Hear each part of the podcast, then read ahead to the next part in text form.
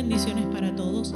Le damos gracias a Dios porque un día más nos permite tener vida, un día más nos permite tener salud, porque un día más nos permite traer a memoria cada una de las bendiciones que Él ha traído sobre nuestras vidas.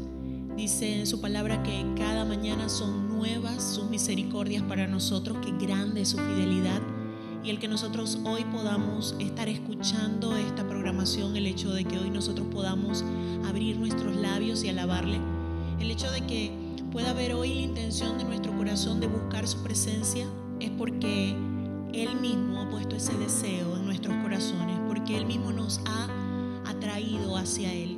Y hoy podemos agradecer a Dios el hecho de poder estar cerca de Él, el hecho de que Él nos quiera cerca de Él y que haya puesto ese deseo en nuestros corazones de acercarnos a Él. Dice en su palabra que no es de aquellos que quieren, sino de los que Él tiene misericordia. Así que el hecho de que nosotros hoy podamos alabar su nombre precisamente viene de esa misericordia de Él. Y yo le invito hoy a que junto con nosotros pueda alabar, pueda bendecir el nombre de nuestro Dios. Decía el salmista, yo me alegré con los que me decían, a la casa de Jehová iremos. Nosotros hoy nos alegramos de poder estar aquí en la casa de Dios. Amén. Sin embargo, hay personas que no pueden estar hoy aquí en la casa de Dios porque motivo de salud no se los permite, porque la distancia no se lo permite. Hemos hablado con personas que han tenido que salir del país y desde su lugar deseando estar aquí hoy, alabando y bendiciendo el nombre de Dios personas que hoy nos escuchan a través de, de la radio o a través de internet y sea para usted de mañana, de tarde, de noche, el momento en el que sea, le invitamos a que junto con nosotros de ese aroma especial de alabanza a Dios. Dice en su palabra que nuestra alabanza, nuestra oración es un perfume a la presencia de Dios. Me gusta verlo como que es el perfume Jehová Sama, machiques. Me explico lo menos a mi esposo, él le gusta mucho el perfume y él tiene el perfume para cada ocasión. Hoy se echó tal perfume el que escogió para hoy. Lo que nosotros vamos a producir en este lugar, que sea un perfume especial para Dios. Estamos reunidos aquí en el TEM 13 de diciembre. Son las 8 y 34 de la mañana. Pero esta es parte del perfume. Cada uno de los que estamos aquí somos un ingrediente, pero no va a estar completo hasta de pronto alguien, no sé, que el día jueves descargó este programa y junto a nosotros, unidos a través del Espíritu Santo, adore también el nombre de Dios. Así que nosotros hoy aquí vamos a hacer nuestro mayor esfuerzo para que la presencia de Dios esté en este lugar. Pero ese perfume estará completo cuando tú que hoy me escuchas puedas adorar a Dios junto con nosotros. Hoy en el templo, les invito a que podamos estar sobre nuestros pies. Yo me alegré con los que me decían, a la casa de Jehová iremos. Y yo hoy me alegro y me gozo con los que estamos aquí en la casa de Dios. Te invito a que levantes tus manos al cielo si puedes hacerlo. Y no te voy a decir que repitas unas palabras, pero sí que junto a nosotros agradezcas a Dios Gracias Señor, hoy te damos por tus bendiciones. No te quedes callado. Alaba a Dios. Te alabo Padre porque tú eres bueno. Te alabo porque para siempre es tu misericordia. Te alabo porque grande es tu fidelidad. Te alabo por tu gran amor. Te adoro porque me escogiste a mí. Porque tus ojos se fijaron en mí. Hoy te adoro porque tú me rescataste de las tinieblas. Hoy te adoro porque tú vences toda tiniebla. Hoy te adoro Jesús porque tú eres la luz que disipa toda tiniebla. Porque tú eres esa luz que iluminó. Porque tú eres esa mano que se extendió y me sacó del lodo cenagoso. De la desesperación en la cual mi alma vivía. Me acerqué a ti, Señor, porque tú me amaste primero. Y hoy te amo más, Señor, porque me libertaste. Y sé, Señor, que en ocasiones te fallo y por eso te pido perdón, porque no te quiero fallar. Hoy te quiero, Señor, adorar con todo mi corazón. con toda mi alma, con toda mi mente, con todas mis fuerzas. Hoy hay alegría y gozo en mi corazón, un gozo que nada ni nadie me lo puede quitar porque fuiste tú, Señor, el que me salvaste. Y esa salvación traído paz a mi mente y a mi corazón. Aleluya. Señor, tú eres mi Dios, te exaltaré y alabaré tu nombre porque tú has hecho maravillas. Desde tiempos antiguos tus planes son fieles y seguros. Aleluya. Y tú, oh Dios, Señor nuestro, nos salvarás una vez más. Hoy tú rescatarás una vez más nuestra alma de la desesperación, de la tristeza, de la amargura. Dice en tu palabra que tú guardarás en completa paz aquel cuyo pensamiento en ti persevera, porque en ti en ti, Señor, y queremos hacerlo siempre. Porque en ti, Señor, está la fortaleza de los siglos. Porque en ti, Señor, está acallada mi alma. Porque de ti, Señor, viene mi salvación. Eres mi alto refugio. Oh, aleluya, te adoro, te alabo. Oh, aleluya, bendigo tu nombre, Padre. Bendigo tu nombre, Jesús. Aleluya, eres hermoso. Oh, aleluya, eres precioso, Señor. Te exaltamos a ti, glorificamos tu nombre, porque has hecho maravillas. Desde tiempos antiguos, tus planes son fieles y seguros. Tú eres el Dios de toda la creación. Y desde la eternidad pensaste en mí.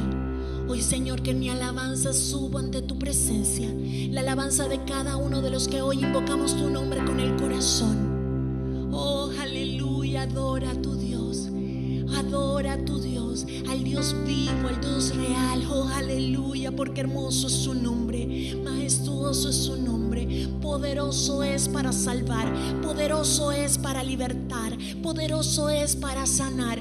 Pero hoy te adoramos, Señor. No porque buscamos un beneficio de ti. Hoy solo te adoramos. Porque tú eres Dios, porque eres hermoso. Tú eres mi bien. Tú fuiste el verbo en el principio.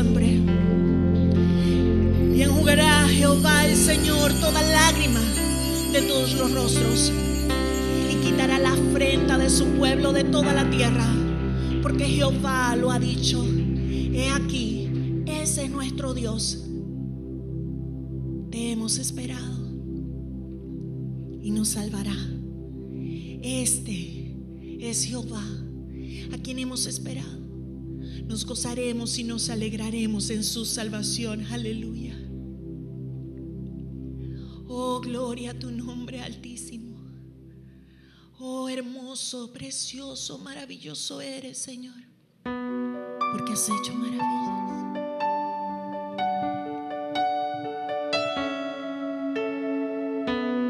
No sé qué puede estar pasando hoy.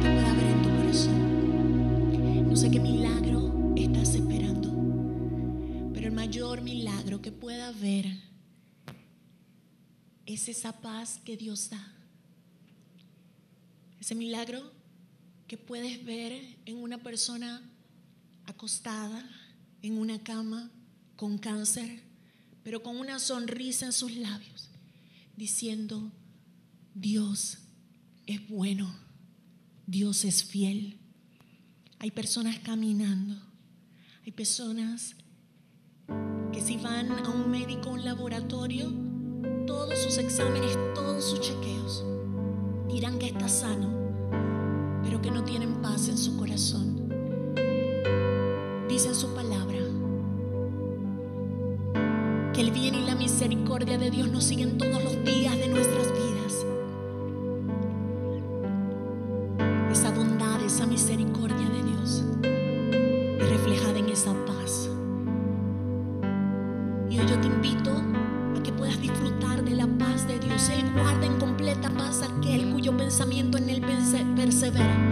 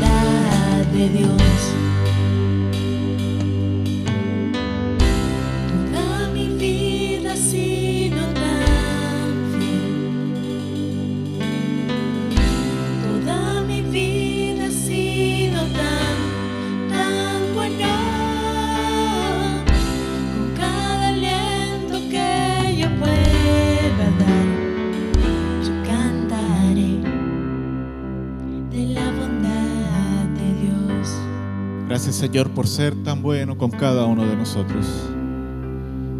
Gracias, Padre, porque tu bondad sobrepasa los límites de la capacidad de cada uno de nosotros, de la humanidad entera, Señor, poder comprender. Ahora incluso, Señor, en ocasiones cuando pasamos por momentos difíciles en nuestras vidas, momentos que creemos que no podemos soportar, momentos que creemos que no podemos vivir, aún en medio de ellos, aún cuando creemos que tu mano nos ha soltado, que tú nos has abandonado, tu palabra nos enseña que tu bondad sigue detrás de nosotros esperando que le demos la oportunidad de obrar, de ministrar en nuestro corazón. Tu bondad nunca se separa de nuestras vidas, tu bondad nunca cesa, tu misericordia, dice tu palabra, que se renueva cada mañana para darnos el aliento, para darnos la paz, para darnos fuerzas, para renovar nuestro entendimiento, para renovar cada área de nuestra vida. Pero solamente hace falta que cada uno de nosotros pueda confiar, pueda creer, pueda simplemente entender y permitirle a tu presencia, a tu Espíritu Santo ministrar a su corazón. Así que Padre, en este tiempo agradecemos por tu bondad. Agradecemos cada porción de provisión, Señor, que tú das a nuestras vidas, sea mucho o sea poco. Tal vez en este momento, Señor, en este tiempo, en este último tiempo, ha sido el momento, ha sido la ocasión en que más hemos tenido carencias y necesidades. Pero gracias, Padre, porque hasta aquí tú nos has traído, tú nos has ayudado, tú nos has sustentado. Ayúdanos, Señor, a ser como decía el apóstol Pablo, a poder darte gracias, Señor, y a poder vivir en la abundancia, pero también cuando haya necesidad o escasez. En el nombre de Jesús, Señor, consagramos nuestras ofrendas, consagramos nuestros diezmos a ti. Gracias, Señor, por cada persona que ha podido tener la disposición en su corazón para apartar, para consagrar una porción como sus diezmos, sus ofrendas. Pero aquella persona, Señor, o aquellos que no hayan podido hacerlo, por necesidad, tal vez porque las fuentes de empleo, de ingresos, Señor, han sido mermadas. Declaramos, Padre, que tú sustentas, que tú provees, que tú traes provisión del norte, del sur, del este, del oeste, Señor, que no falta nada a tus hijos conforme esperan en ti, conforme confían y esperan en ti. Así que, Padre, en el nombre de Jesús, consagramos nuestras ofrendas, nuestros diezmos. Y también declaramos que tu provisión no cesa en ningún momento. Siempre será abundante, sobreabundante. Porque tú has sido fiel y siempre lo serás. En el nombre de Jesús. Amén y amén.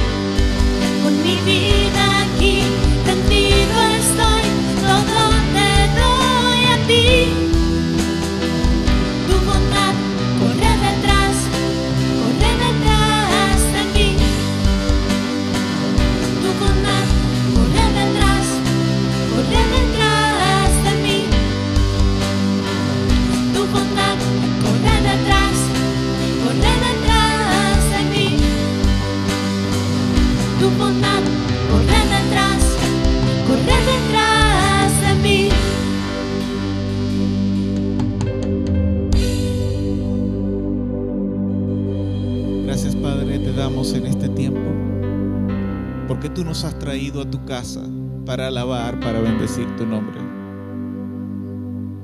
Pero también venimos a tu casa para que tú hables a nuestras vidas, para que tú hables a nuestro corazón. Gracias Padre por permitirnos alabar y bendecir tu nombre, por recibir nuestra alabanza, nuestra adoración a ti. Esperamos que ella haya sido de agrado, que cada corazón que en este tiempo está reunido en este lugar haya podido elevar su corazón, así como elevó sus manos sin ira y ni contienda. Así su corazón se haya podido elevar hasta el trono de los cielos para presentar alabanza, ofrenda de alabanza, de acción de gracias a ti. Y en este tiempo, Señor, cuando disponemos nuestro corazón para que tu palabra sea ministrada, pedimos, Padre, que tú hables a nuestras vidas.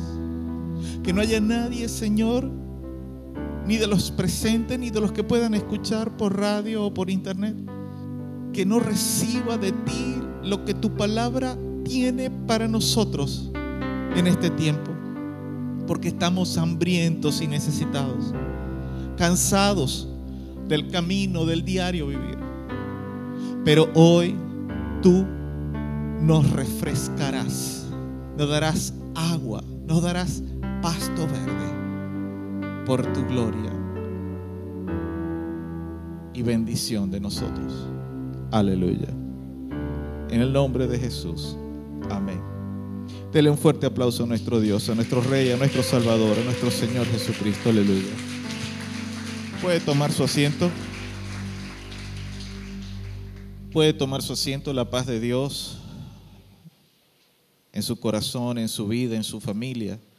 Y declaramos que la presencia del Dios Todopoderoso reine, gobierna y ministre en este lugar, en este tiempo. ¿Cuántos pueden decir amén?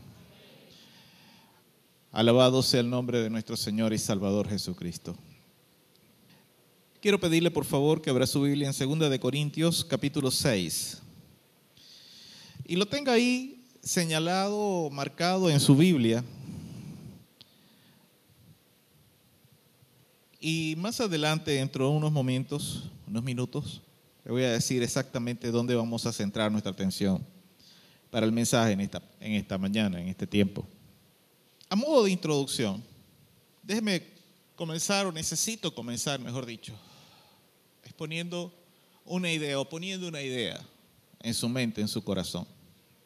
La Biblia dice que cuando un ser vivo muere, los elementos que conforman ese cuerpo vuelven al lugar de donde fueron tomados. Esto es, a la tierra. Del polvo fuimos tomados y al polvo volveremos. Pero antes de que ese cuerpo sea deshecho, tiene lugar un proceso de descomposición, el cual es gradual, lento. Y la evolución de ese tiempo de descomposición depende del medio ambiente en el que se encuentre, depende del lugar, si es frío, si es caliente, será más rápido, será más lento. Y según las ciencias forenses, el proceso de descomposición comienza unos minutos después de la muerte o del cese de funciones vitales en aquel cuerpo, sea animal o de nosotros como seres humanos.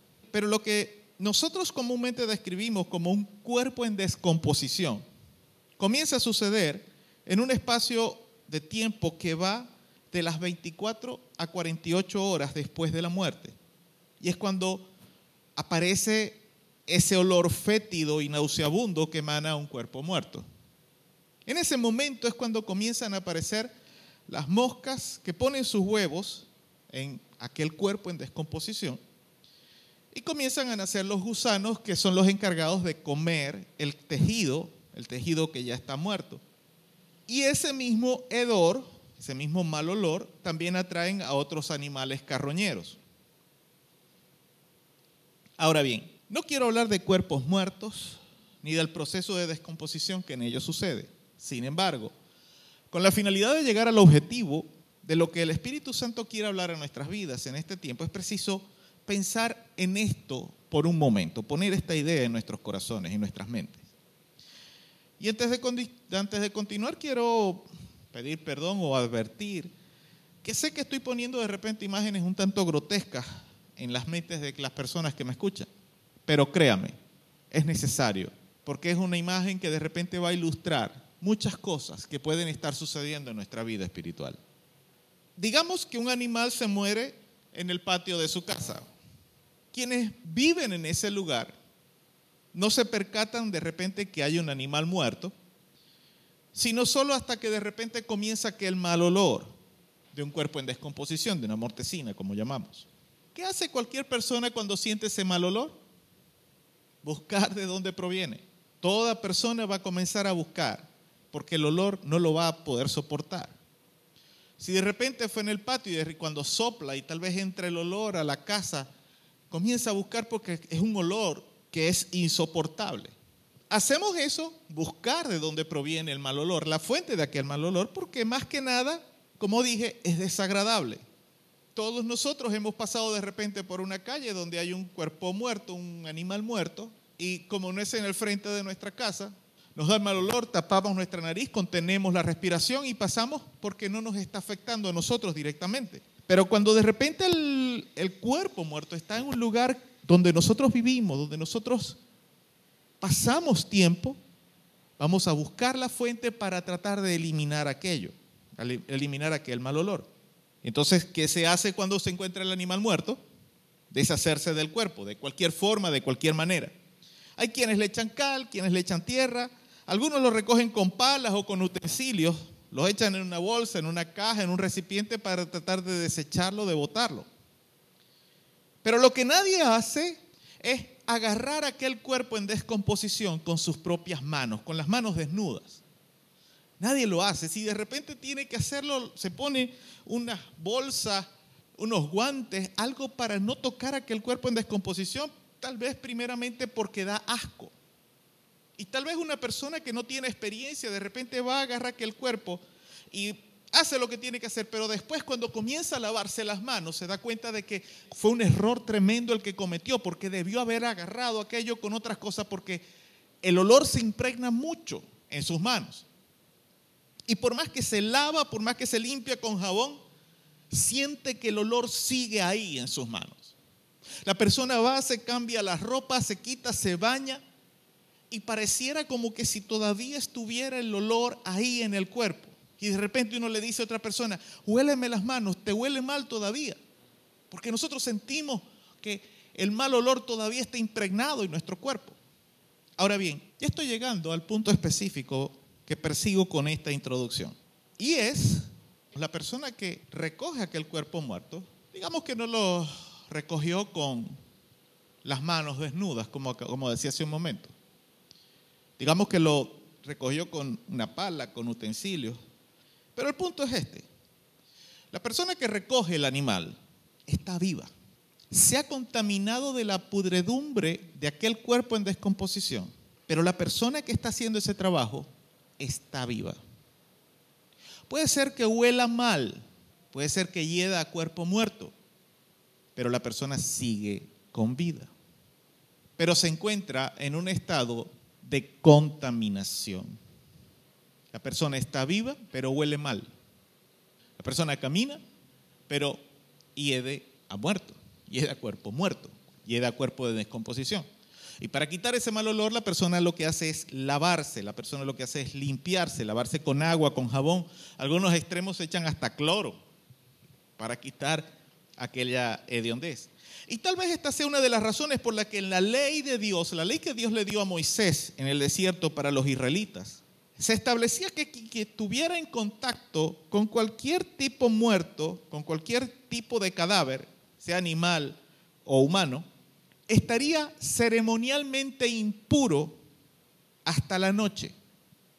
Y según el caso, podría ser necesario o podría llegar a ser necesario el ofrecer un sacrificio a Dios para purificación, para descontaminación del cuerpo. Ahora bien, nosotros no estamos bajo la ley, vivimos bajo la gracia de Dios. Y el mismo Señor Jesucristo dijo que Él no había venido a abrogar la ley, a abolir la ley, sino más bien a cumplirla en perfecta cabalidad y por eso es que fue él sacrificado en aquella cruz. Nosotros cuando de repente tenemos que hacer ese tipo de trabajos no quedamos ceremonialmente impuros hasta el final del día. Simplemente vamos, nos lavamos y se acabó. Vivimos en otra era, en otro tiempo. Pero el problema es que si hablamos desde el punto de vista espiritual, cuando nosotros participamos de algún tipo de acto que a Dios no agrada, podemos llegar a estar o podemos llegar a tener o a estar, mejor dicho, en contaminación espiritual. Y ese es el título de mi mensaje para este tiempo. En algún momento durante el día podemos llegar a tener cierto tipo de contaminación espiritual, tal cual como una persona o tal cual sucede cuando una persona toma un cuerpo muerto. Tiene porque tiene que sacarlo de la casa o porque está produciendo un mal olor y tiene que de alguna manera tratar de eliminar eso. Y quiero que centremos nuestra atención ahora sí en 2 de Corintios capítulo 6 y vamos a leer los versos del 16 al capítulo 7, verso 1. Segunda de Corintios capítulo 6, verso 16 en adelante dice, ¿y qué acuerdo hay entre el templo de Dios y los ídolos? porque vosotros sois el templo del Dios viviente.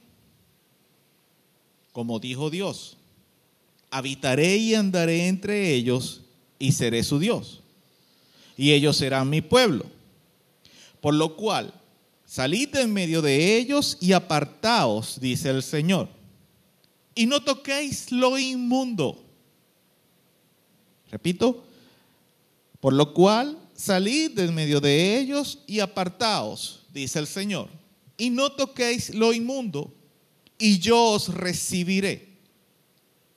Y seré para vosotros por Padre, y vosotros me seréis hijos e hijas, dice el Señor Todopoderoso.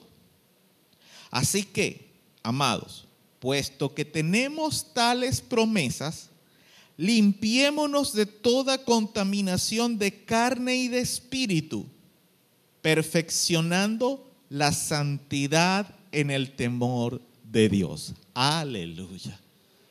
Dios añada bendición, liberación, salvación y salud por su preciosa palabra. ¿Cuántos dicen amén? A mí me parece simplemente maravilloso este pasaje. ¿Qué es lo que Dios quiere entonces de nosotros, de sus hijos? Dios espera de nosotros que vivamos en pureza y santidad. Dios espera de nosotros que vivamos apartados o separados del mundo. ¿Y por qué Dios quiere esto? ¿Por qué Dios quiere? ¿Por qué si Dios sabe que nosotros somos tan imperfectos, tan humanos, entre comillas? ¿Por qué Dios quiere entonces? ¿Por qué Dios espera que nosotros vivamos en una santidad que de repente puede ser tan difícil, tan cuesta arriba para cada uno de nosotros? Dios espera esto. Porque aún a pesar de nuestra fragilidad y debilidad por la condición humana que tenemos, Dios sabe que esa misma fragilidad, esa misma debilidad que tenemos, cualquier cosa nos puede contaminar muy, pero muy, muy, muy fácilmente. Al punto que tal vez ni siquiera nos damos cuenta. Por eso Dios espera que nosotros estemos conscientes todo el tiempo del lugar, del, del sitio de las personas, aún incluso con las que convivimos. Saber cómo es su carácter y saber de qué forma nos pueden afectar a nosotros. Para que nosotros sepamos cuánto y cada cuánto tiempo, cada cuánto momento deberíamos limpiar nuestro corazón. Porque cualquier cosa, repito, puede contaminar nuestra alma, nuestro corazón. Así como un cuerpo muerto contamina nuestra carne, nuestras manos, nuestra piel cuando lo tocamos.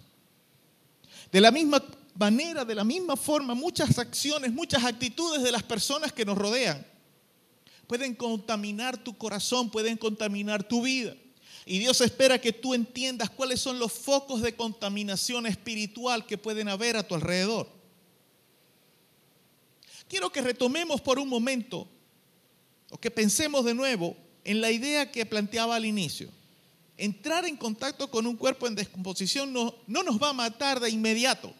Es decir, tú puedes tocar un cuerpo que se está descomponiendo y eso no te va a matar.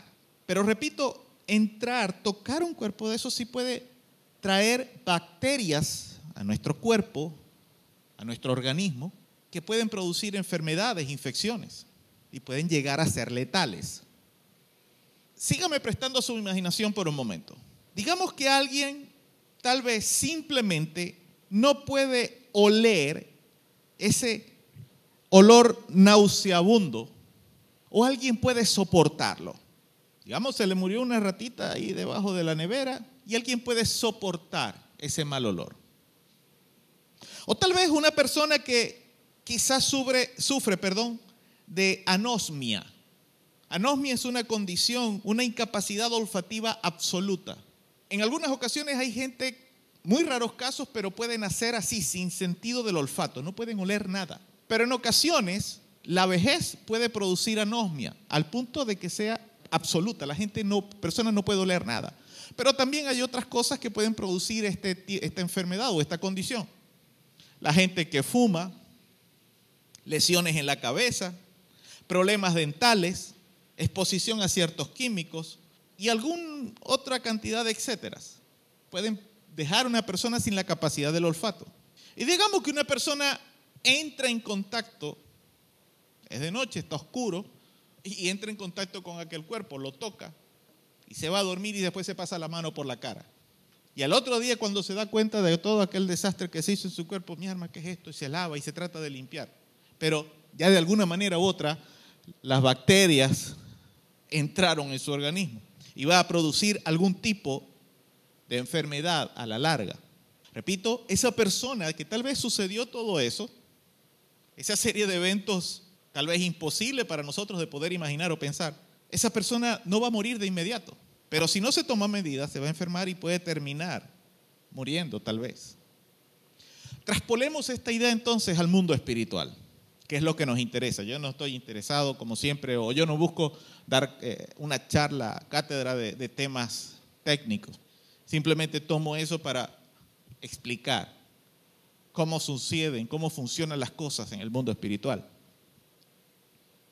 Digamos entonces que un creyente entra en contacto con personas que tienen una conducta espiritual, digamos, natural. Una persona normal, común y corriente, con defectos como cualquiera de nosotros. Pero entramos en contacto con una persona que tiene un exacerbado uso de actitudes carnales, de la carne. O tal vez, o incluso tal vez comenzamos a compartir con alguien que tiene una mentalidad perversa, retorcida, dañada. En cualquier área, en cualquier sentido. No, no, no, no hablemos de una en particular, hablemos de cualquier. Digamos a uno que le gusta andar chismeando. Digamos a uno que le gusta estar hablando mal de la gente. Digamos a alguien que le gusta maldecir. Digamos a alguien que le guste malponer a las personas. Digamos a alguien que le gusta mentir. Digamos a alguien, no sé, cualquier cosa que usted pueda de repente tal vez considerar inofensiva. Cuando nosotros entramos en contacto con ese tipo de personas, aunque lo queramos creer o no, necesitamos limpiarnos o descontaminarnos en la presencia de Dios para que podamos quitar aquellas bacterias de contaminación espiritual. Muchas situaciones pueden ser un foco de descomposición espiritual para nosotros tal como las mencioné hace un momento. Y se convierten en un foco de descomposición espiritual porque nosotros comenzamos a compartir con esas personas o pasamos tiempo con esas personas. Y poco a poco nuestro espíritu, nuestra alma, si no entramos a la presencia de Dios a descontaminarnos, van a comenzar esas actitudes, esas, esos comportamientos, ese comportamiento de la carne que tal vez no es nuestro, tal vez no es algo que nosotros acostumbramos a hacer, pero el estar expuestos a eso, poco a poco va a ir permeando las buenas costumbres que tal vez teníamos. Poco a poco va a ir permeando lo que hay en nuestro corazón, lo que Dios ha comenzado a corregir, lo que el Espíritu Santo de Dios ha comenzado a tratar en nosotros. Pero se convierte en tanta la exposición que tal vez tenemos a esas personas aunado también con nuestra debilidad humana, que poco a poco, sin darnos cuenta, comenzamos a tener de repente ciertos destellos de ese comportamiento también. Repito, muchas situaciones pueden ser un foco de descomposición espiritual para nosotros. Por ejemplo, siempre hay algo de algún tipo de música que a nosotros nos gusta. Y de repente vamos por ahí, la escuchamos en la radio y nos quedamos ahí como que, ¿por qué nos gusta? Tal vez vemos películas o programas que tienen una fuerte incitación al pecado. Ahí hay un foco de, descomposición espiritual. Como decía hace un momento, otro foco de descomposición es convivir o pasar tiempo con personas que son, digamos, maldicientes. Personas que tienen un vocabulario soez. Que de diez palabras, la mitad son maldiciones. Por más que tú no las digas, ahí va a haber una contaminación en tu alma y en tu corazón. Otro foco de, de descomposición espiritual es cuando permitimos que la gente, que las personas que nos rodean, siembren pensamientos de maldad en nuestro corazón en contra de otras personas. Cookie solía tener la, el decir o el dicho, él decía, no me hables de nadie, no me hables mal de nadie. Si me vas a hablar de alguien, háblame de Cristo. Porque de Cristo no hay forma de que nosotros hablemos algo malo. Así que si vas a hablar de alguien, habla de Cristo. Te reto que consigues hablar algo mal de Cristo, que consigas algo malo para poder hablar de Él.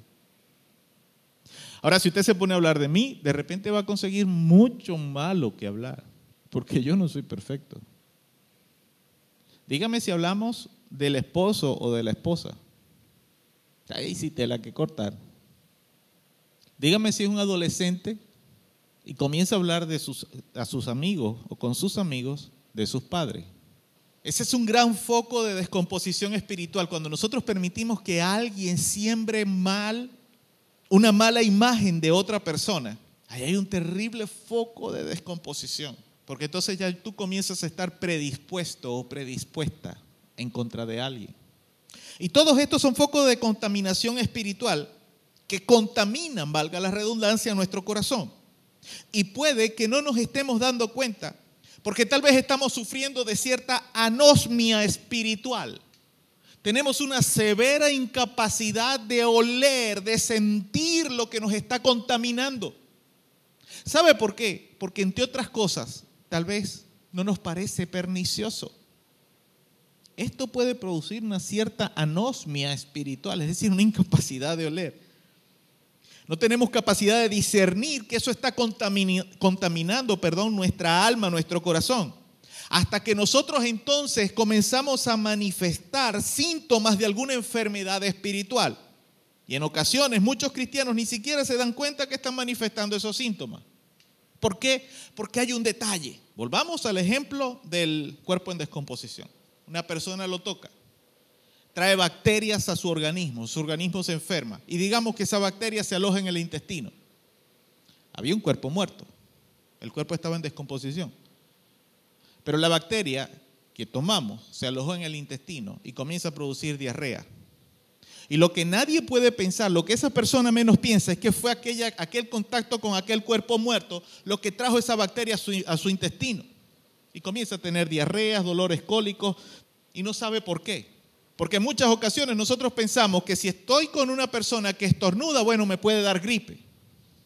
Creemos que el estar en contacto con una persona que tiene un mal comportamiento espiritual, tiene cierto comportamiento espiritual pernicioso, creemos, pensamos que en nosotros se va a reflejar de la misma forma y no funciona así. Cuando nos contaminamos espiritualmente, podemos manifestar tal vez los mismos síntomas, tal vez manifestamos otros. Por ejemplo, digamos, yo me expongo a una persona que es maldiciente, digamos un compañero de trabajo.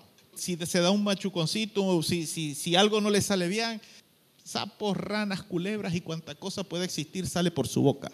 Y yo, no hables así, no digas eso. Y le digo, alaba al Señor. Cuando te des un machucón, di gloria a Dios. Y el tipo, eh, gloria a Dios, ni que nada. Y maldice, maldice, maldice. Al cabo de un mes a ese tipo de exposición, yo no voy de repente, tal vez porque yo soy una persona, yo soy un cristiano, yo soy una persona que tengo la mente de Cristo y yo sé que maldecir no está bien. Y me contengo. Pero lo que tal vez comienzo a manifestar es ira, enojo. Constantemente estoy enojado y no sé por qué. Me da rabia cuando algo no me sale bien, me molesto, me pongo furioso y no sé por qué. Y llegado un momento alguien me dice, pero bueno, Eudo, ¿qué te pasa? ¿Por qué ahora todo el tiempo estás así, tan furioso, tan iracundo? Pero bueno, ¿cómo no voy a estar bravo si estoy tratando de hacer esto estoy, y, no puedo? Y lo justificamos porque tenemos una anosmia, tengo una anosmia espiritual, no puedo oler que hay algo que me estuvo contaminando espiritualmente. ¿Por qué? Porque en ese tiempo decimos, no, aquel, digamos, mi compañero de trabajo, estuvo maldiciendo todo el tiempo durante el mes cuando estuvimos trabajando. Y yo, no, yo soy una persona que yo no maldigo, yo estoy bien espiritualmente. Yo no hago esas cosas. Tuve una anosmia espiritual que no me permitió entender que la actitud de mi compañero de trabajo estaba contaminando mi espíritu y tal vez yo esperaba que hubieran palabras maldicientes también saliendo de mi boca, pero no, eso no tal vez no sucede. Puede ser que sí, pero puede ser que no.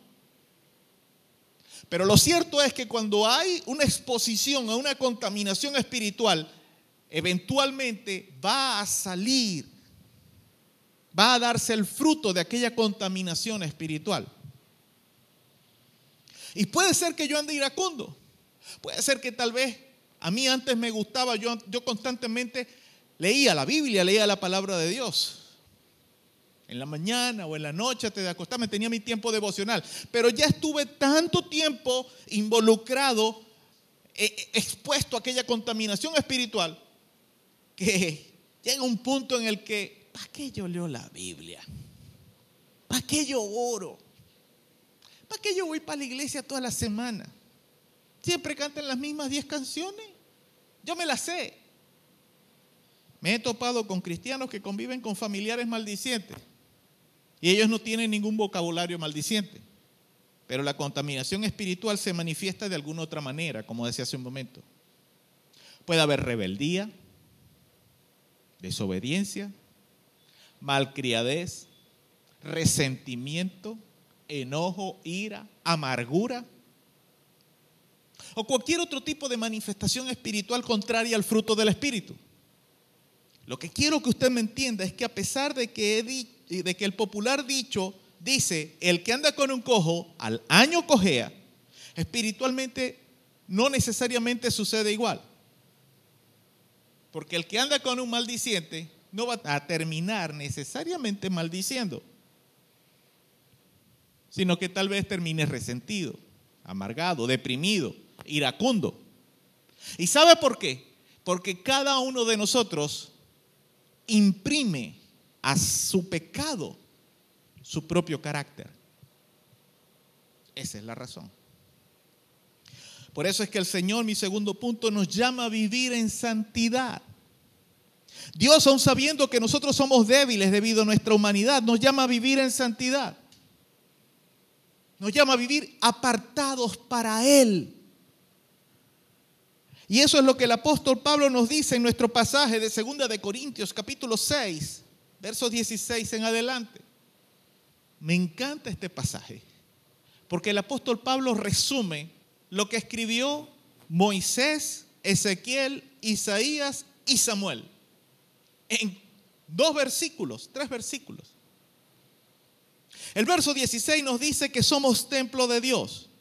Y también nos dice el verso 16 que Dios vive y anda con y entre nosotros. Y me gusta ese enfoque. Porque a veces eh, eh, eh, le pregunto a la gente, ¿y cómo andas? Con Dios.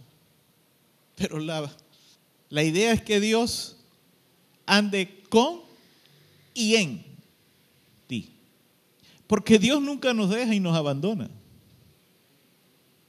Pero el detalle es si realmente Dios está viviendo dentro de nosotros. ¿Y sabe por qué yo digo que Dios siempre anda contigo? Porque no hay vez que tú clames a Dios sin importar la sinvergüenzura que tú estés haciendo. No hay vez que tú clames a Dios que Dios no te oiga. Si no fuera así, el profeta no hubiera, Dios no le hubiera dicho al profeta, clama a mí y yo te responderé y te enseñaré cosas grandes y ocultas que tú no conoces. Usted puede pensar, sí, pastor, pero eso es para los que andan en integridad, como el profeta. Sí, correcto, muy bien. Pero la Biblia dice también que clamé a ti desde el Seol, desde lo profundo del Seol. Y el Seol implica muerte, pecado. Y tú me respondiste, dice el, el salmista. Si no fuera así, cuando tú estabas perdido en tus delitos y pecados, o cuando un pecador se arrepiente y clama a Dios, Dios no le pudiera responder. ¿Por qué? Porque Dios está ahí. Solo que Dios no puede ser favorable a una persona pecadora porque atenta en contra de la esencia del Dios vivo. El verso 16 nos dice que Dios vive y anda con y entre el creyente, es decir, nosotros, su pueblo. Y debido a que Dios vive y anda con y entre nosotros, el mismo verso 16 también dice que nosotros somos entonces pueblo de Dios. ¿Te puede decir eso conmigo? Yo soy pueblo de Dios. Yo soy hijo de Dios. Entonces, repita conmigo, entonces debo vivir en santidad. Ya se enredó porque ya lo dijo. ¿Quién lo manda a repetir lo que, lo, lo que le dicen que repita? Como nosotros somos pueblo de Dios, Él nos pide que nos apartemos de las inmundicias o de agentes contaminantes del mundo, dice el verso 17. Fíjese lo que dice el 17.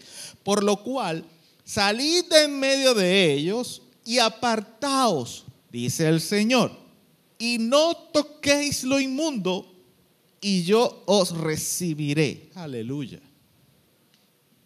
Este pasaje también nos dice en el verso 18 que si nosotros somos capaces de hacerlo, es decir, de apartarnos de las inmundicias o de los agentes contaminantes del mundo, como hemos venido hablando, hablando si nosotros somos capaces de hacerlo, entonces el verso 18 dice, Él será a nosotros Padre. Fíjese, vamos a leer lo textual. Y seré para vosotros por Padre, y vosotros me seréis hijos e hijas, dice el Señor Todopoderoso. ¿Sabe? A veces decimos, yo soy hijo de Dios. Me encanta el lema, el eslogan que tenían los jóvenes en cierto tiempo, hace un tiempo atrás, que decían, de hecho había una franela que decían, yo soy hijo de Dios. Pero el hecho de que usted tenga una franela atrás o en el pecho aquí grandote que diga, yo soy hijo de Dios, no significa que tú lo seas. Decir, yo soy hijo de Dios, no basta para hacerlo. Hay que demostrarlo. El apóstol cierra este apartado de su carta en el capítulo 7, verso 1, y dice, puesto que tenemos tales promesas, ¿cuáles promesas? Las que Dios dice por medio de Moisés, por medio de Ezequiel, por medio de Isaías, por medio de Moisés, por medio de Samuel, perdón. ¿Cuáles? Habitaré y andaré entre ellos. Seré su Dios. Ellos serán mi pueblo. Salí de medio apartado de, de ellos, dice el Señor, y no toquéis lo mundo, y yo os recibiré, y seré para vosotros por padre, y vosotros me seréis por hijos e hijas esas promesas. Por cuanto tenemos estas promesas, limpiémonos. Fíjense cómo dice el apóstol. Limpiémonos. No dice limpiense. Dice limpiémonos. Aquí no se escapa nadie de esto. Todos los días hay que limpiarnos. ¿Y sabe cómo me siento yo en este momento diciendo esto? Como el padre o la madre que tiene un niño pequeño que no le gusta bañarse. Se supone que nosotros deberíamos saber que todos los días debemos poner nuestro corazón delante del Señor. Señor, perdóname, límpiame. Pero lo triste del caso es que a veces creemos que no hay nada en el día que nos contaminó. Somos llamados a vivir en santidad y no porque el pastor lo diga, porque Dios lo dice. ¿Recuerda el mensaje de la semana pasada donde dije necesitaba un marco para el mensaje de hoy? Aquel mensaje lo titulamos el verbo fe. Y es decir, aquel mensaje fue un preámbulo porque nosotros no podemos vivir en santidad a Dios si nosotros no, no ponemos en práctica el verbo fe. Usted no va a poder vivir apartado para Dios sin fe. La santidad en nosotros los humanos requiere del verbo fe porque este verbo espiritual se conjuga desde la obediencia. ¿Por qué? Porque la obediencia desarrolla, corrige y perfecciona nuestra fe. ¿Y qué es nuestra fe? Nuestra confianza en Dios, en que Dios está haciendo su obra en nosotros. Y cuando nos damos cuenta que hay una imperfección, que hay algo, cuando sentimos ese peso de pecado en nuestro corazón, cuando sentimos esa convicción que pone el Espíritu Santo de que hemos fallado a Dios o a la gente que nos rodea, necesitamos que nuestra fe se siga desarrollando, se, se siga corrigiendo, se corrija nuestra forma de actuar para entonces perfeccionarnos a nosotros mismos como hijos de Dios. Porque es imposible para nosotros los humanos en nuestra condición humana vivir en perfección. Y la Biblia nos demuestra muchos casos de esto, pero hay dos casos emblemáticos. Para mí hay dos casos emblemáticos de la perfección que Dios espera de nosotros, pero de también que evidencia la fragilidad de nuestra condición humana.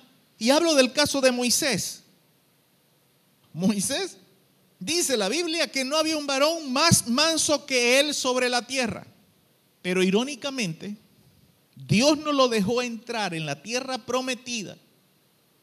Porque Dios le dijo a Moisés, háblale a la peña para que dé agua. Y Moisés lo que hizo fue golpearla. ¿Y por qué Moisés golpeó la peña? Porque el pueblo lo tenía obstinado.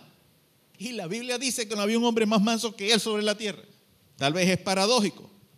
Pero el hecho de que él golpeara la peña y no le hablara, eso le costó a él que Dios no lo dejara entrar a la tierra prometida. La vio.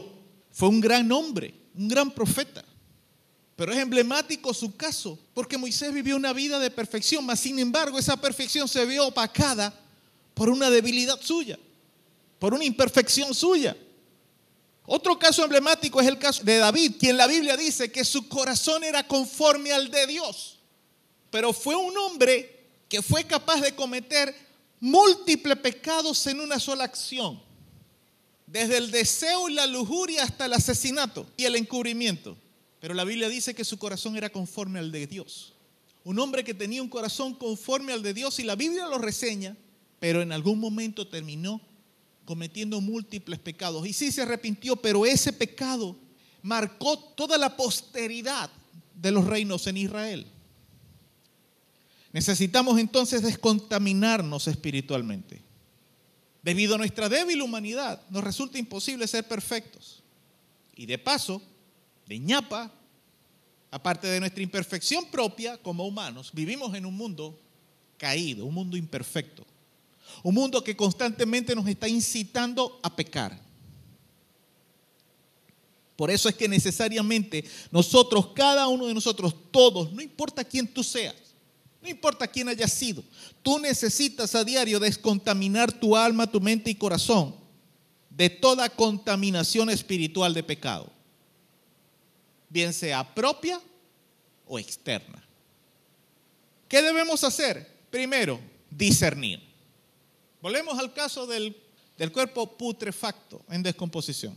¿Qué implica el discernimiento? El olfato. Que tú huelas el olor en descomposición.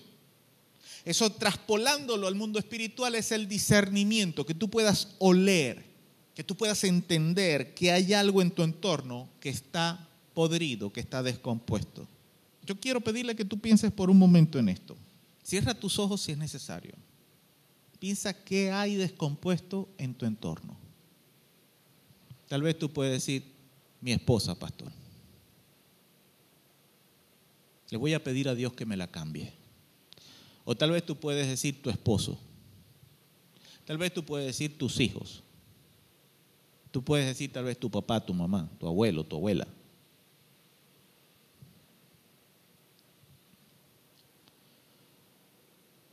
Pero piensa en ello por un momento. El asunto es que tal vez sí es lo que tú estás pensando. Pero tal vez te hace falta tener un poquitito más de discernimiento. Porque tal vez solamente estás viendo una parte de lo que sucede en tu entorno. La Biblia nos dice que si nosotros estamos faltos de sabiduría, la pidamos a Dios del cual nos la dará abundantemente y sin reproche, dice Santiago 1.5. ¿Qué es la sabiduría? Discernimiento, entendimiento, comprensión. La sabiduría de Dios te va a dar eso, lo que tú necesitas para saber, para entender, para conocer qué está oliendo mal, de dónde proviene el olor. Si tiene sus ojos cerrados todavía ábrelo, no se vaya a dormir. ¿Sabe que animalitos hieden terrible cuando se mueren? Los tuqueques. Parece que se hubiera muerto un perro. No tienen tamaño para cómo hieden. A veces se mueren en el cielo raso y uno se vuelve loco buscando el mal olor. A veces hay tuquequitos espirituales en nuestro corazón. No nos damos cuenta que están ahí, pero los demás sí se dan cuenta. Son chiquititos, pero como hieden. El discernimiento te da eso, el entendimiento para ir a donde está el cadáver, a donde está la descomposición, a donde está la putrefacción, para que lo consigas, para que lo encuentres. Y lo segundo que entonces tienes que hacer es cambiar. Después que tuviste el discernimiento para encontrarlo, para saber qué es, aplicar los correctivos necesarios. Con la sabiduría que Dios te dé para entender lo que está sucediendo en tu entorno, o tal vez en ti, o qué es lo que te está contaminando, también Dios te da la salida, dice la palabra de Dios para que apliques los cambios que debes hacer en tu vida, para que no sigas contaminándose tu alma, tu mente y tu corazón. Y para ello va a haber cosas que tú tienes que cambiar, vas a tener que hacer cosas, así como cuando conseguiste de dónde proviene el mal olor, tienes que sacarlo, tienes que tal vez forrarlo en calo, tienes que recogerlo y botarlo. Así va a haber cosas que tienes que hacer en tu vida espiritual para que deje de haber ese foco de contaminación espiritual. Tal vez vas a tener que dejar amistades, sí. Tal vez vas a tener que dejar de andar con algunas personas. ¿Por qué? Porque como, dice tu, como diría tu papá, tu mamá o tu abuela, no te conviene, mi hijo. Y ya tal vez tú eres una persona adulta, hecho y derecho, con hijos, con nietos, pero tal vez hay gente que no te conviene. Tal vez vas a tener que cambiar ciertas costumbres ciertos hábitos. Tal vez algún pasatiempo nocivo. Yo no digo que jugar, jugar videojuegos, sea malo, pero tal vez los videojuegos que estás jugando están contaminando tu mente. Dice la Biblia que las malas costumbres corrompen los buenos deseos, o las buenas intenciones, o los buenos propósitos. Tal vez tienes que cambiar formas de pensar que son pecaminosas. Si una forma de pensar pecaminosa, lo siento, pero la única forma de cambiarlo es suplantando ese pensamiento por la palabra de Dios. Y ahí te va a tocar estudiar la Biblia. Porque lo que tal vez funcione para mí no funcione para ti. Pero lo que sí te sé decir es que la Biblia va a tener algo para ti para que tú dejes tu forma de pensar pecaminosa. Te lo aseguro. Porque la palabra de Dios es infalible. Algunas cosas de estas te van a costar más que otras, pero van a ser necesarias tienes que aplicar correctivos, así como cuando te descubres el cuerpo de un perro muerto y tienes que hacer algo para que deje de yeder. Lo mismo tienes que hacer en tu vida. Tal vez tú dices, como decía al principio, ah, pastor, pero ¿cómo hago si lo más tóxico que hay en mi vida es mi esposo, mi esposa? ¿La dejo? ¿Lo dejo? No, yo no te estoy diciendo eso, por si acaso, ¿ok? No le estoy diciendo eso. Recuérdese que le dije que la palabra de Dios nos enseña que Dios, junto con toda prueba, Dios nos da una salida correcta, según 1 de Corintios 10:13. Toda tentación, toda prueba tiene una salida, tiene una puerta de salida correcta, pero necesitas discernimiento para poder aplicarla. Tal vez un foco de contaminación que tú tienes en tu vida es una persona que amas, una persona, un familiar, un papá, una mamá, tal vez un hijo, qué es lo que está contaminando, pero es una persona irreemplazable en tu vida. Tal vez tú puedes reemplazar a ciertos amigos, pero tu familia no, es tu familia. ¿Qué hacer en esos casos? La palabra de Dios, Dios te va a dar la sabiduría para lo que tengas que hacer. ¿Te va a costar trabajo? Sí. ¿Te va a costar esfuerzo? Sí. ¿Te va a ser doloroso tal vez? También. Porque a veces los correctivos pasan por aplicar acciones que son dolorosas, pero necesarias. A veces nos topamos con gente tóxica, gente que nos hacen daño, amigos que constantemente les tendemos la mano y de cada rato nos la muerden. Pues tal vez un perrito, por muy bonito que sea, si una vez te mordió, puede ser si el perro estaba pasando por un mal momento. La segunda vez, bueno, puede ser, pero si ya el perro ha mordido tres veces, hijo, tú tienes que salir de ese perro. Y no te estoy diciendo que lo mates, te estoy diciendo que lo te deshagas de él o mira, cambia tu forma de actuar con, con el perro porque te va a arrancar en la mano. Y no estoy llamando a nadie aquí perro que una amistad sea perra. No, si una persona, si una amistad constantemente te agrede, mi hijo, tienes que hacer algo. Si una amistad constantemente está siendo tóxica para ti, tienes que retirarte de esa persona. Repito, si no es un familiar cercano. Con la familia hay que seguir bregando hasta el final. Y Dios te dará sabiduría. Y tal vez pruebas algo y no sirve. Bueno, prueba de otra forma. Pero tienes que seguir probando. Porque la palabra de Dios dice que el hierro con hierro se afila. Hierro con hierro se aguza. Y Dios usa el carácter humano para afilar el carácter humano. O sea que yo soy así de difícil. Sí. Así de difíciles somos. Pero en algunos casos nosotros conseguimos con cristianos o hermanos en Cristo que son tóxicos. Y Primera de Corintios capítulo 5, versos 9 al 11, el apóstol Pablo dice que cuando nosotros estemos en presencia de personas que se hagan llamar hermanos, pero son fornicarios, avaros, idólatras, maldicientes, borrachos o ladrones, con tales personas no nos juntemos, ni siquiera comamos. ¿Qué tal?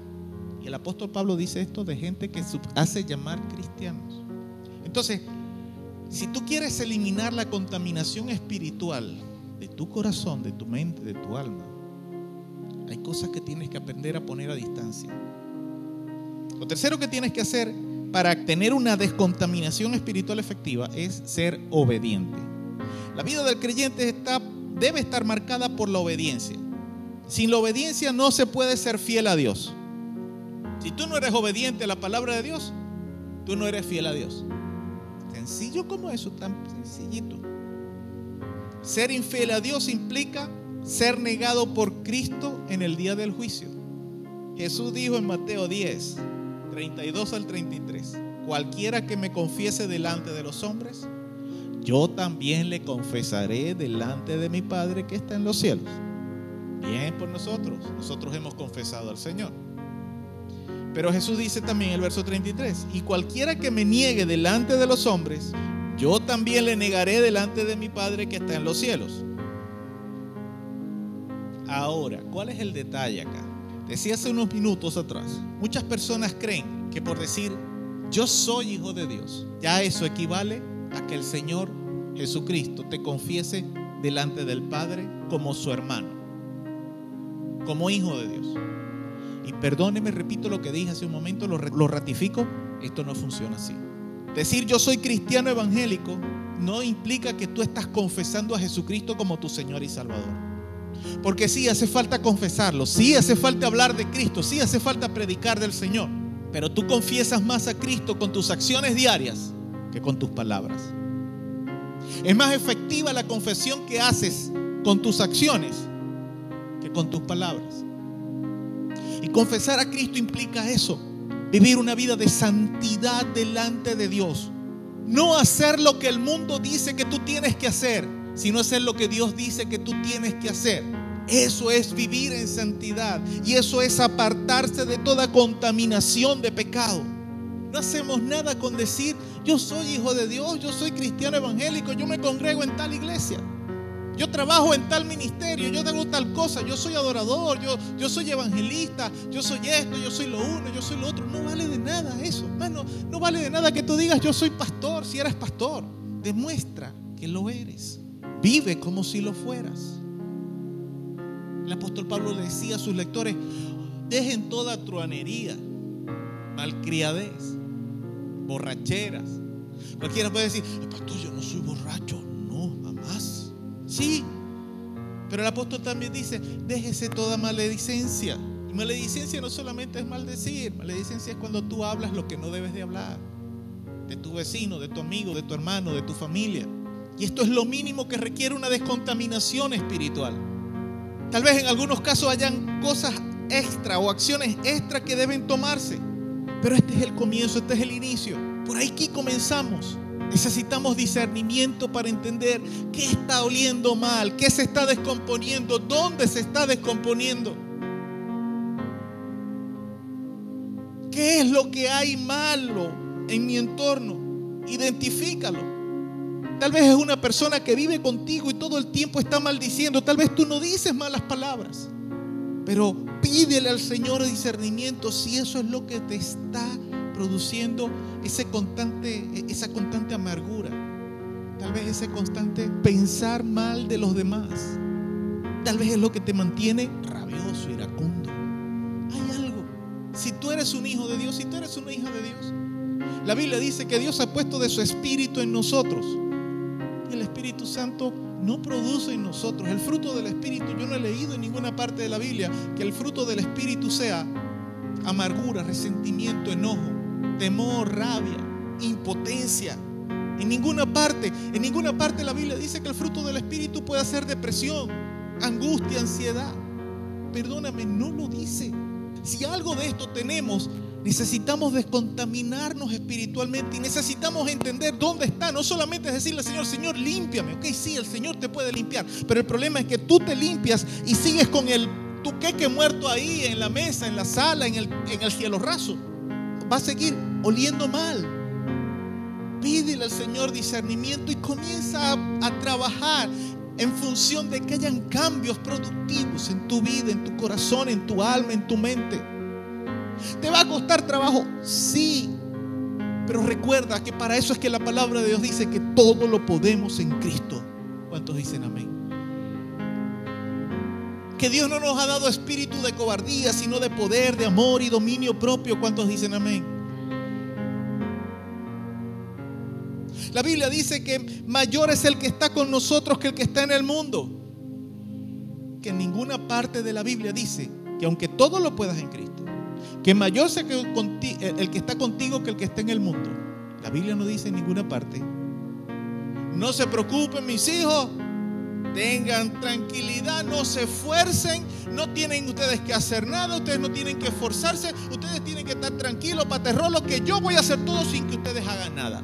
Eso solamente aparece reflejado en pocos escenarios de la Biblia. Y particularmente Dios le dijo a Israel o al pueblo o al rey, estad quietos y conoced que yo soy Dios y hoy traeré libertad. Eso fue en ese día, en ese momento en particular. Tal vez habrá alguna batalla en particular que Dios te va a decir, quédate quieto, quédate tranquilo. Hoy yo te voy a hacer libre sin que tú muevas un dedo. Pero la constante es que tú tienes que luchar, que tú tienes que esforzarte, que tú tienes que ser valiente. Porque la Biblia dice que el reino de los cielos es de los esforzados y de los valientes. Padre, en el nombre de Jesús. Gracias por permitirme hablar tu palabra. Le pido por favor que cierre sus ojos ahí en el lugar en que se encuentra. Estás en tu casa, en tu sala, en el baño, en tu cama, en el lugar en el que estés. Cierra ahí tus ojos junto con nosotros. Y en este momento, Señor, te pedimos que tú nos enseñes, que nos des ese discernimiento necesario, Señor, para poder comprender que ha estado contaminando nuestro corazón. Padre, en el nombre de Jesús, mientras más te conocemos, Señor, más entendemos o más deberíamos entender que somos muy necesitados de ti que no hay día de nuestra vida que no necesitemos de ti. Pero en ocasiones es solamente un conocimiento teórico, Señor, porque entramos, nos despertamos y entramos a vivir nuestro día solamente dándote un pequeño saludo. y saliendo a enfrentar nuestro diario vivir. Sin entender, sin discernir, que hay peligros que tal vez no podemos ver, que hay contaminaciones espirituales que no podemos ver y que en muchas ocasiones influyen, afectan las decisiones que tomamos a diario.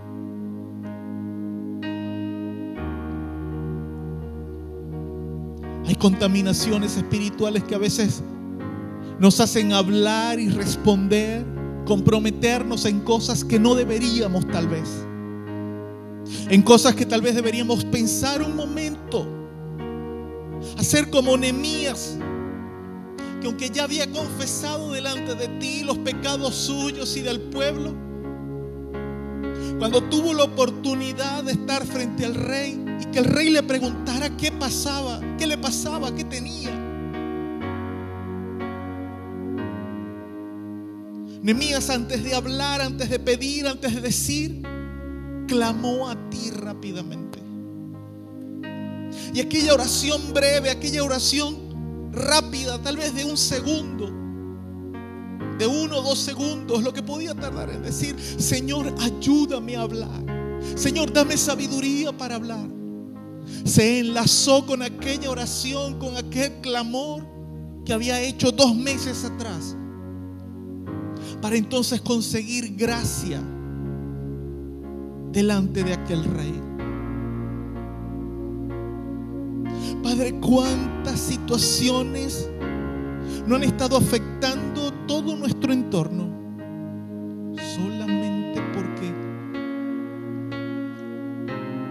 hemos permitido que haya una contaminación espiritual por mucho tiempo en nuestras vidas.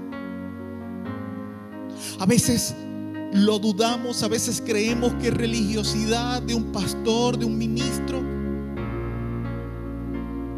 cuando tal vez nos dicen que alguna enfermedad de nuestro cuerpo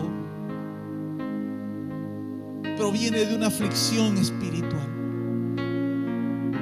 Tal vez decimos, usted sí es religioso, tú eres un fanático. ¿Cómo me vas a decir que lo que siento en mi cuerpo tiene su origen en mi alma, en mi corazón? Si yo siento el dolor, yo siento la aflicción. La palabra de Dios dice que el corazón alegre hermosea el rostro. El rostro es tu cara, las facciones, las expresiones de tu cara. Hay un dicho por ahí popular que dice que caras vemos, corazones no conocemos. A veces por milisegundos hay microexpresiones de nuestro rostro que revelan lo que hay en nuestro corazón. Pero para nosotros son desconocidas. A veces hay gente que nos sonríe pero lo profundo que hay en su corazón por nosotros es desprecio. Pero hay gente que de repente tal vez nos trata serios, distantes, y lo que hay en su corazón es aprecio, aunque no lo expresen. Señor, ayúdanos a entender, a tener discernimiento de quiénes son las personas que realmente quieren ayudarnos, quieren bendecirnos, quieren traer aliento a nuestras vidas. Y más que sean ellos que quieran traer las personas, son las personas que tú has puesto para bendecir nuestras vidas. Pero de la misma forma, Señor, ayúdanos a entender cuando alguna persona o alguna actitud, algún pasatiempo, cuando hay algo en nosotros, alguna costumbre en nosotros que está produciendo una contaminación, es un foco de contaminación espiritual para nuestras almas.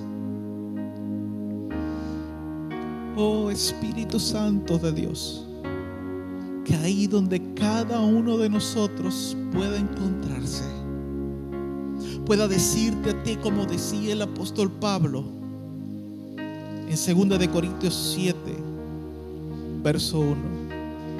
Puesto que tenemos promesas maravillosas de parte de Dios para nosotros, limpiémonos de toda contaminación de la carne y del espíritu.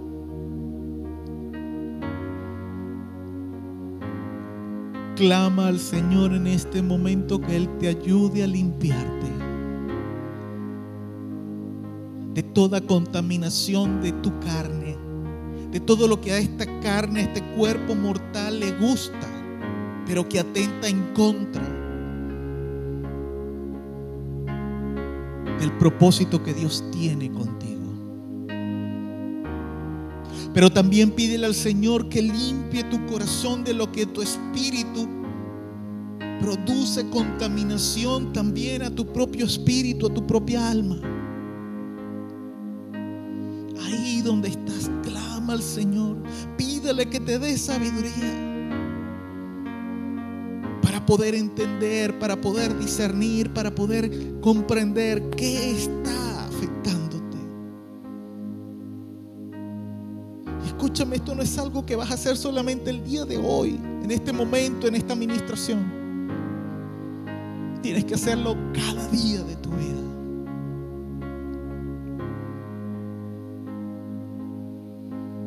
Porque necesitas perfeccionar, como dice el apóstol Pablo, la santidad en el temor de Dios.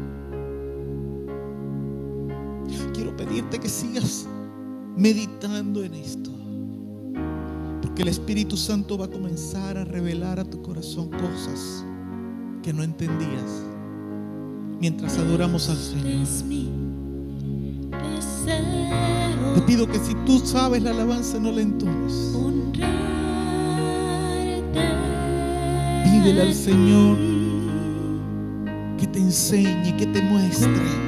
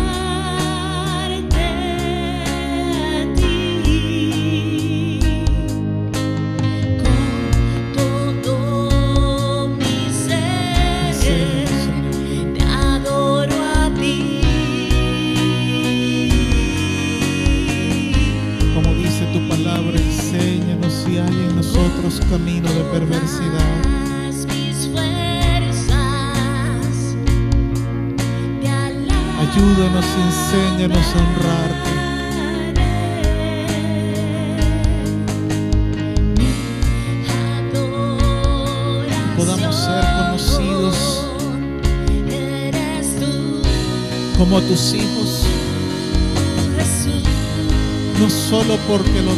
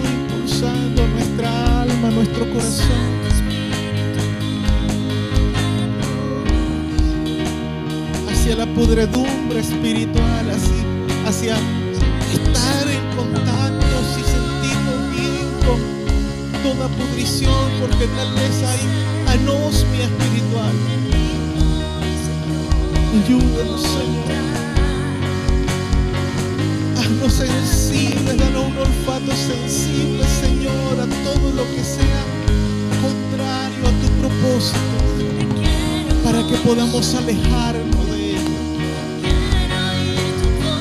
Padre, que en el nombre de Jesús nos cause repulsión todo pecado, toda maledicencia, toda ira, toda contienda, todo enojo, Señor, que nos cause repulsión en lo profundo del corazón. Que podamos día, cada mañana clamar a ti, como decía el salmista.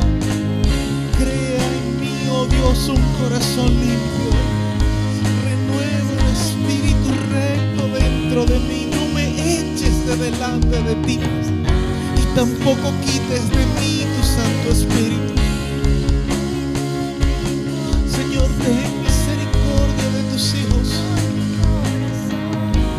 Somos, como dice tu palabra, vendidos al pecado. Pero hoy, Señor, tenemos la oportunidad de comprar de ti, Señor, jabón.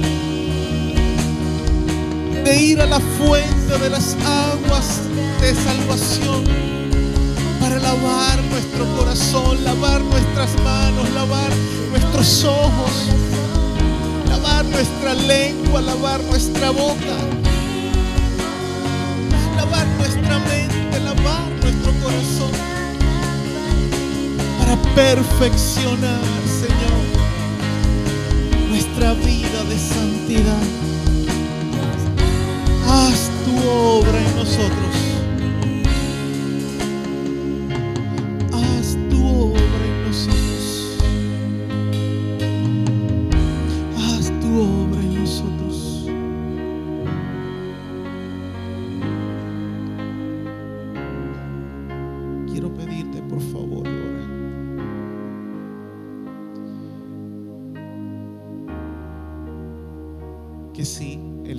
Santo de Dios ha hablado a tu vida en este tiempo. Bien sea que estés aquí en el templo o estés en tu casa.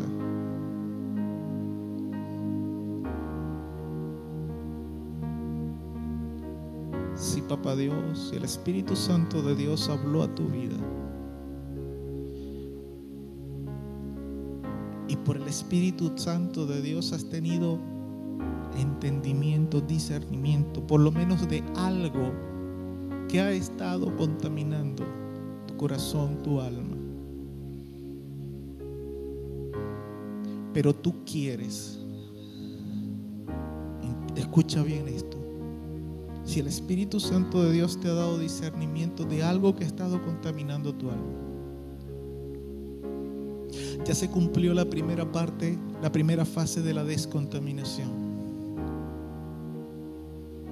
Ahora viene el preámbulo, la segunda etapa, que es el cambio. ¿Y por qué digo el preámbulo? Porque ahora tú tienes que querer cambiar. Dios te mostró dónde está la, la, la descomposición.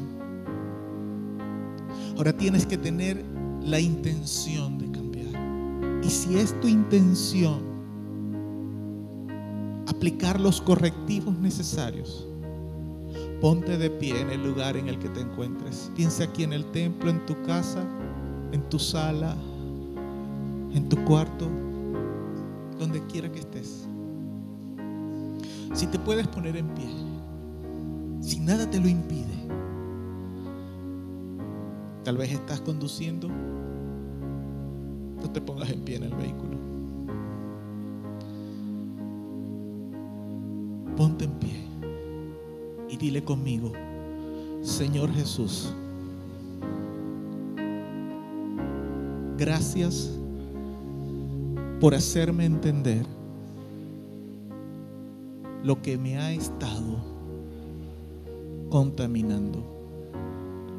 Hoy te pido que me enseñes, que me des discernimiento para aplicar los correctivos necesarios. Ayúdame, Señor, a serte fiel, a ser obediente a ti, a esforzarme, a ser valiente. A cada día de mi vida, procurar, antes que nada, lo que tú tienes para decirme. Ayúdame, Señor, a escuchar más tu voz que la voz del mundo. Ayúdame, Señor, a que mi olfato espiritual rechace, tenga repulsión todo olor a pecado. Aún si el olor proviene de mi propia alma, de mi propio espíritu, de mi propia mente. En el nombre de Jesús, ayúdame. Soy débil, soy frágil, pero si tú me ayudas, podré ser más que vencedor.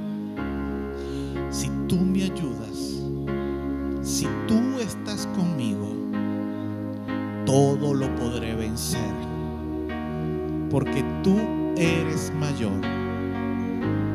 Porque tú eres más poderoso que cualquier cosa de este mundo.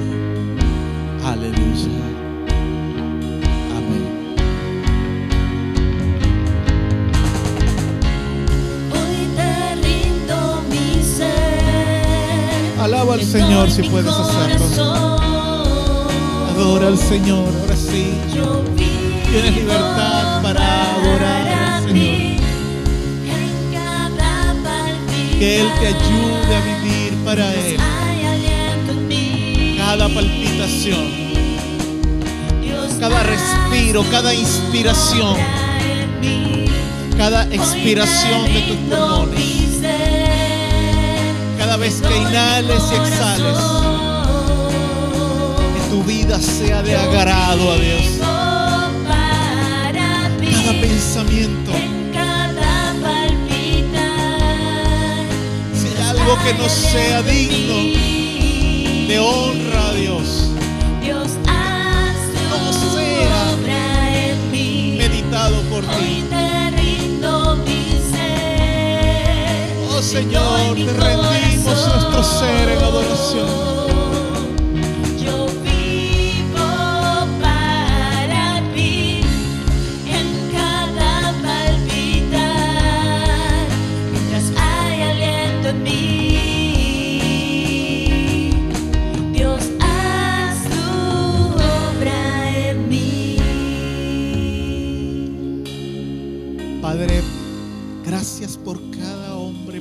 Cada mujer, por cada joven, cada jovencita, cada jovencito, incluso tal vez adolescente que hoy ha podido tener este momento de intimidad contigo. En el nombre de Jesús, ligo y ato y reprendo todas dudas que el enemigo quiera sembrar en su mente y en su corazón. Declarando, Padre, que toda angustia, toda depresión, toda ansiedad, todo lo que no provenga de ti, Señor, que quiera persistentemente influir, aún incluso en nuestra vida espiritual, en el nombre de Jesús, lo declaro inoperante. Declaro roto, Señor, todo lo que el enemigo ha querido usar por mucho tiempo para causar en nosotros opresión, depresión, ansiedad, angustia, tristeza, desaliento. Hoy, Señor, declaro que hay gozo y óleo de alegría, que hay espíritu reconfortado, Señor, porque tu presencia está en este lugar, tu presencia ha sido ministrada en este lugar y tu palabra dice que donde está el Espíritu de Dios, ahí hay libertad. Hoy declaro libertad. Tal vez hay eventos que pudieron producir tristeza, pero la palabra de Dios dice que la tristeza se convertirá en gozo. Así que declara, no importa la tristeza o el momento de, de angustia que viviste, declara conmigo en el nombre del Señor mi tristeza o lo que me entristecía, lo que me angustiaba, hoy se convierte en gozo y alegría. Porque el Señor Dios de los ejércitos trae alegría y gozo a mi corazón. Aleluya, dele un fuerte aplauso a nuestro Dios. Alabado el nombre de Jesús. Aleluya, aleluya, aleluya. Puede tomar su asiento. Ya rápidamente para finalizar, solamente quiero entonces recordar que el próximo domingo a las 8.30 de la mañana estaremos en este lugar de nuevo, alabando, bendiciendo el nombre del Señor.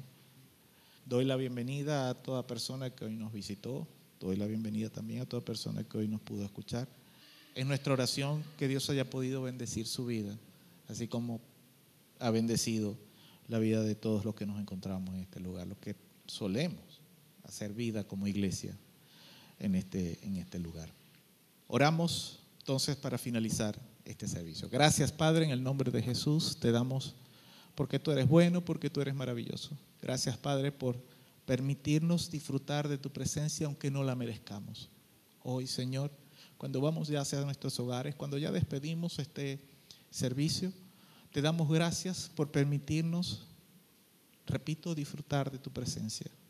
Ayúdanos, Señor, a seguir o a vivir constantemente en esa presencia. Y que en el nombre de Jesús, Señor, esta semana que comienza el día de hoy sea de bendición plena y absoluta para todos. Que en el nombre de Jesús, Señor, tú abras puertas de bendición para todos aquellos que las están esperando. Pero esas puertas que realmente son de bendición y cumplirán su propósito o el propósito que tú tienes en nuestras vidas. Aquellas puertas que nos alejen del propósito que tú tienes con nosotros, Señor, manténlas cerradas hasta que el tiempo sea oportuno, porque queremos vivir, anhelamos vivir en tu propósito. En el nombre de Jesús, gracias Padre. Declaramos la bendición del Padre, del Hijo y del Espíritu Santo, no solamente sobre quienes estamos acá, sino sobre toda persona que nos escucha. Y que tu presencia trae paz, gozo y aliento, refresca el alma, purifica y transforma. En el nombre de Jesús, amén y amén. La bendición del Padre, del Hijo y del Espíritu Santo sobre la vida de cada persona. Dios les bendiga rica y abundantemente. Padre.